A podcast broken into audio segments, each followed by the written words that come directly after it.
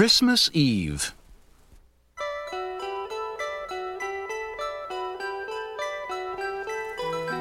On Christmas Eve, Toad cooked a big dinner.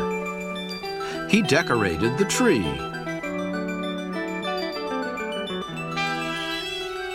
Frog is late, said Toad. Toad looked at his clock. He remembered it was broken. The hands of the clock did not move. Toad opened the front door.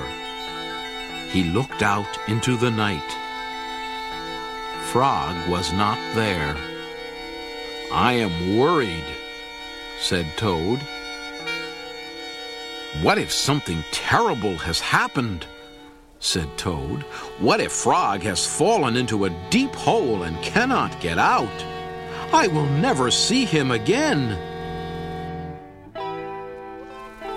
Toad opened the door once more.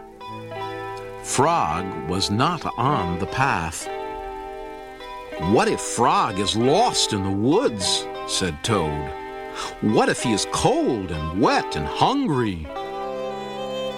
What if Frog is being chased by a big animal with many sharp teeth? What if he is being eaten up? cried Toad. My friend and I will never have another Christmas together. Toad found some rope in the cellar. I will pull Frog out of the hole with this, said Toad. Toad found a lantern in the attic. Frog will see this light. I will show him the way out of the woods, said Toad. Toad found a frying pan in the kitchen. I will hit that big animal with this, said Toad. All of his teeth will fall out. Frog, do not worry, cried Toad. I am coming to help you. Toad ran out of his house. There was Frog. Hello, Toad, he said. I am very sorry to be late. I was wrapping your present.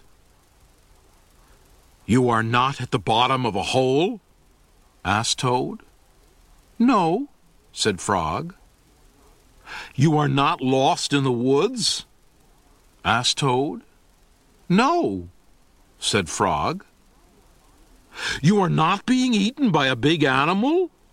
asked Toad. No, said Frog. Not at all. Oh, Frog, said Toad. I am so glad to be spending Christmas with you.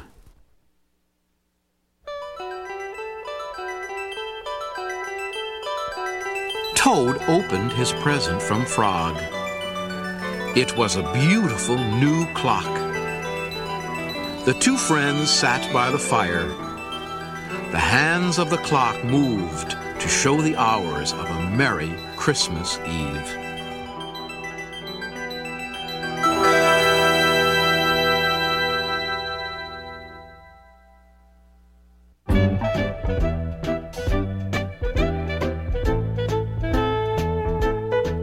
And that's the end of our story.